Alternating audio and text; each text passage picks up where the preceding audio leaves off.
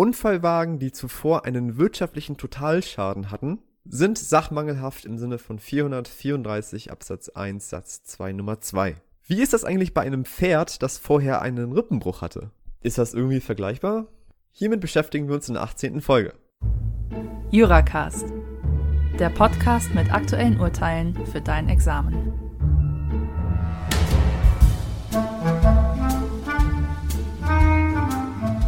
Hallo und herzlich willkommen zu der 18. Folge von Juracast. Mein Name ist Cenk, ich bin Doktorand aus Berlin.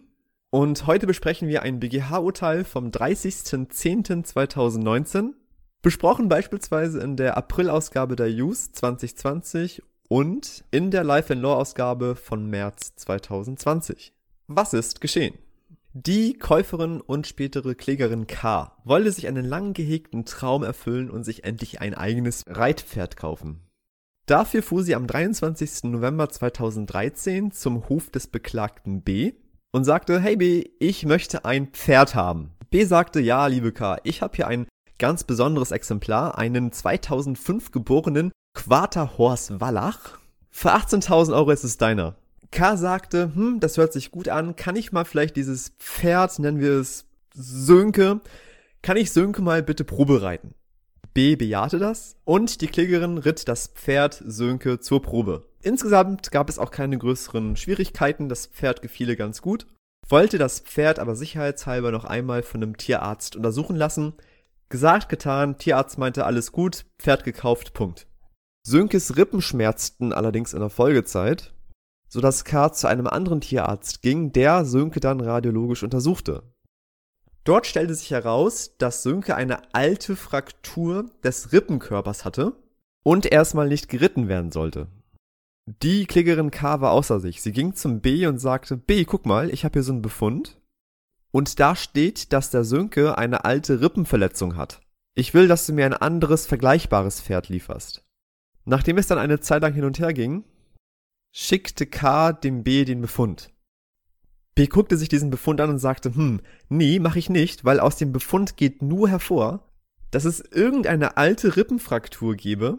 Es lässt sich dem Befund aber nicht entnehmen, dass die Fraktur nicht schon am 23.11.2013, also als die Klägerin das Pferd übergeben bekommen hat, noch gar nicht ausgeheilt war.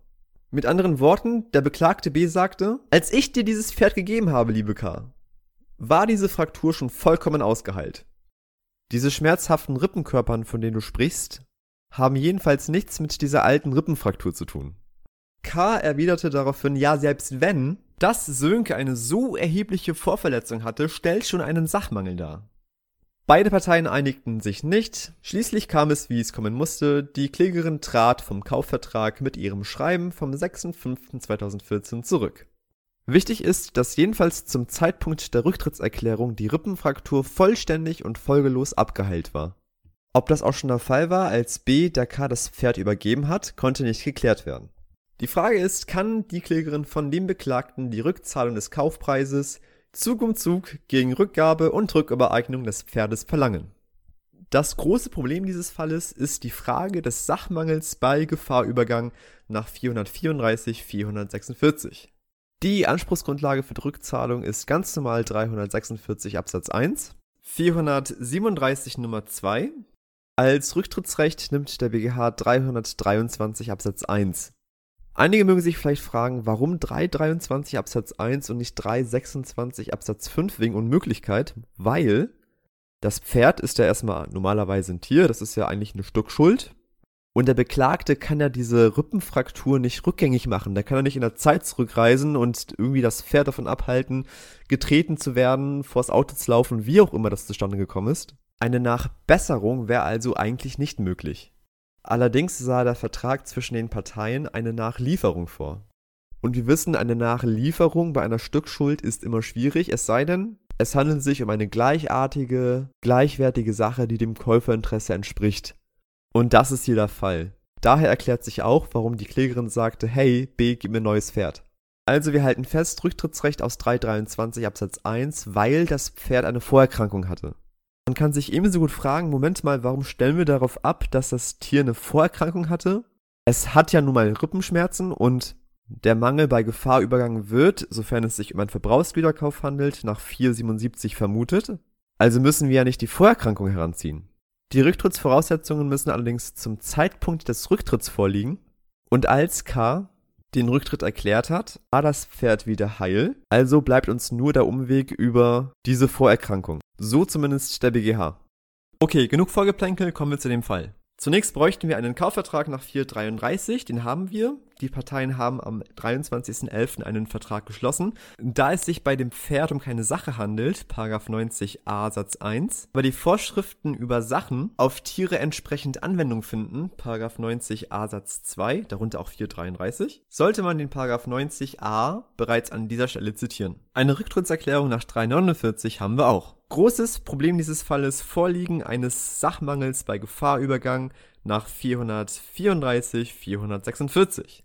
Fragen wir zunächst, gab es denn überhaupt einen Sachmangel? Bei der Prüfung des Sachmangels gehen wir regelmäßig in drei Schritten vor. Wir fragen zunächst erst einmal, gibt es eine Beschaffenheitsvereinbarung nach 434 Absatz 1 Satz 1? Also wir fragen nach einem subjektiven Mangel. Um eine Beschaffenheitsvereinbarung nach 434 Absatz 1 Satz 1 annehmen zu können, bedarf es allerdings konkrete Anhaltspunkte. Der BGH setzt dort relativ strenge Maßstäbe an. Wenn sich die Klägerin und der Beklagte die Hand gegeben hätten und gesagt hätten, wir vereinbaren, dass das Pferd keine Vorverletzung hat, dann hätten wir eine Beschaffenheitsvereinbarung. Dadurch, dass es hier ausgeblieben ist, ist hier Absatz 1 Satz 1 abzulehnen. Als nächstes schauen wir, ob ein Sachmangel nach 434 Absatz 1 Satz 2 Nummer 1 vorliegt, also wenn die Sache, also in unserem Fall das Pferd, sich für die nach dem Vertrag vorausgesetzte Verwendung nicht eignet. Das Pferd wurde als Reitpferd verkauft, also die im Vertrag vorausgesetzte Verwendung ist das Reiten. Die alte Rippenfraktur wirkt sich nicht mehr auf das Reiten aus, weil die ist ja mittlerweile verheilt. Außerdem wird 434 Absatz 1 Satz 2 Nummer 1 restriktiv ausgelegt. Das bedeutet, dass die im Vertrag vorausgesetzte Verwendung über eine bloße Beschaffenheit hinausgeht. Andernfalls, so der BGH, liefe man der Gefahr, dass man die strengen Voraussetzungen aus 434 Absatz 1 Satz 1, also der Beschaffenheitsvereinbarung, unterwandert. Die Vorerkrankung gehört allerdings zu der Beschaffenheit des Pferdes weswegen alleine, wegen der restriktiven Auslegung, ein Sachmangel nach 434 Absatz 1 Satz 2 Nummer 1 ausscheidet. Wie schaut es allerdings mit 434 Absatz 1 Satz 2 Nummer 2 aus? Hiernach wäre das Pferd dann mangelhaft, wenn es keine Beschaffenheit aufweist, die bei gleichartigen Pferden bei gleicher Preisklasse üblich ist und die die Käuferin, in unserem Fall die Klägerin, erwarten konnte. Kurz gefragt also, ist es üblich, konnte die Klägerin erwarten, dass sie ein Pferd bekommt, das keine Vorerkrankungen hatte. Der BGH sagt, der Umstand, dass das Pferd eine Vorerkrankung hatte, also einen Rippenbruch hatte, der zu dem Zeitpunkt des Rücktritts zum jetzigen Zeitpunkt ausgeheilt ist, macht das Pferd nicht mangelhaft. Insoweit unterscheidet sich das Pferd von unserem Unfallwagen. Für seine Begründung greift der BGH auf seine ständige Rechtsprechung zurück, die wie folgt lautet. Der Verkäufer eines Tiers hat, sofern eine anderslautende Beschaffenheitsvereinbarung nicht getroffen wird, Klammer auf, was wir gerade abgelehnt haben, Klammer zu, lediglich dafür einzustehen, dass das Tier bei Gefahrübergang erstens nicht krank ist und zweitens sich auch nicht in einem ebenfalls vertragswidrigen Zustand befindet, aufgrund dessen bereits die Sicherheit oder zumindest die hohe Wahrscheinlichkeit besteht, dass es alsbald erkranken wird und infolgedessen für die gewöhnliche oder für die vertraglich vorausgesetzte Verwendung nicht mehr einsetzbar wäre. Der BGH sagt also, nur wenn das Tier entweder krank ist oder eine Grunderkrankung vorliegt, aufgrund derer das Tier irgendwann voll ausfallen wird und sich dann nicht mehr zur gewöhnlichen oder zur vorausgesetzten Verwendung eignet, nur dann haben wir einen Sachmangel bei Gefahrübergang. Der BGH führt aus, dass sich klinisch unauffällige Pferde dann zum Reiten eignen, wenn sie nicht der Idealform entsprechen. Diese Wertung trägt dem Umstand Rechnung, so der BGH, dass es sich bei Tieren um Lebewesen handelt, die einer ständigen Entwicklung unterliegen und die, anders als ein Auto beispielsweise, mit individuellen Anlagen ausgestattet sind und dementsprechend mit unterschiedlichen Risiken behaftet sind. Der Verkäufer haftet also nicht dafür, dass der Zustand des Tieres, des Pferdes, der bei Gefahrübergang vorhanden war, auch in Zukunft weiter fortbesteht. Der BGH nimmt diese Grundsätze seiner ständigen Rechtsprechung und sagt, das gilt auch, wenn das Tier zwar vorerkrankt war, aber nach Ablauf des Heilungsprozesses nicht mehr klinisch auffällig ist. Dadurch, dass das Tier allerdings weder psychische noch physische Schäden von diesem Rippenbruch davontrug und jetzt wieder voll rittbereit ist, ist dieser Rippenbruch, der in der Vergangenheit liegt, kein Sachmangel im Sinne von 434 Absatz 1 Satz 2 Nummer 2. Der BGH hält damit also fest, dass, ich zitiere, die Verletzung eines Tieres nicht in jeder Hinsicht einem Schaden an einer Sache, etwa einem Kraftwagen, gleichgestellt werden kann. Die Klägerin hatte noch einige weitere Punkte angebracht. Unter anderem trug sie vor, dass ein Mangel deswegen besteht, weil es nahe liegt, dass das Pferd von diesem Unfall psychologische Folgen davon getragen hat. Der BGH sagt allerdings, dass ein solcher naheliegender Verdacht nicht ausreicht, um einen Mangel zu begründen. Vielmehr bedarf es eben dieses Kriteriums der Sicherheit bzw. der hohen Wahrscheinlichkeit. Auch sei ein Mangel deswegen nicht begründet, weil eine solche Verletzung zu einem preismindernden Makel führe, also dass sich das bei einem Kaufinteressenten bzw. auf dem Markt generell preismindernd auswirke. Hierzu sagt der BGH, ich zitiere, Preisabschläge beim Weiterverkauf, die darauf zurückzuführen sind, dass auf dem Markt bei der Preisfindung von einer besseren als der üblichen Beschaffenheit von Sachen der gleichen Art ausgegangen wird, vermögen einen Mangel im Sinne des 434 Absatz 1 Satz 2 Nummer 2 nicht zu begründen. Mit anderen Worten, nur weil das Pferd auf dem Markt weniger wert ist, ist es nicht mangelhaft. Ergebnis also Unfallpferd nicht per se ein Mangel, Rücktrittsrecht aus 323 minus und deswegen auch kein Rückzahlungsanspruch aus 346 Absatz 1, 337 Nummer 2, 323. Also was bringt uns dieses Urteil? Was nehmen wir mit? Erstens, Tiere sind keine Sachen. Das ergibt sich zwar aus 90a, allerdings auch aus der Rechtsanwendung.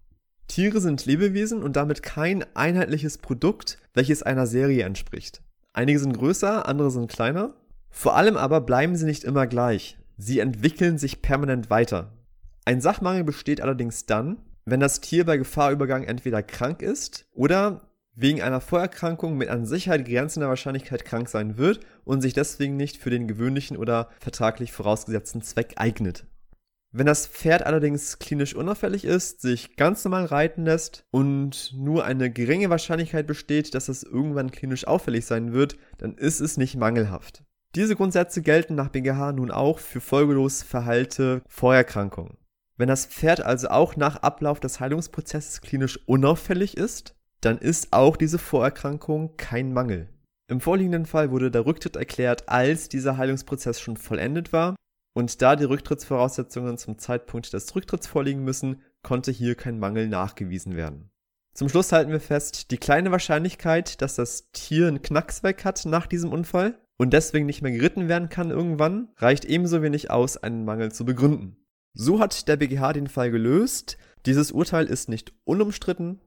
Beispielsweise hat der BGH den 477 vollkommen außer Acht gelassen. Wer Näheres zu der Kritik an dem Urteil lesen möchte, kann in der Life in Law in der März-Ausgabe das gerne nachlesen. Da hat der Autor Torolla das noch einmal näher beleuchtet. Das war's mit der 18. Folge. Vielen Dank fürs Zuhören und bis zum nächsten Mal.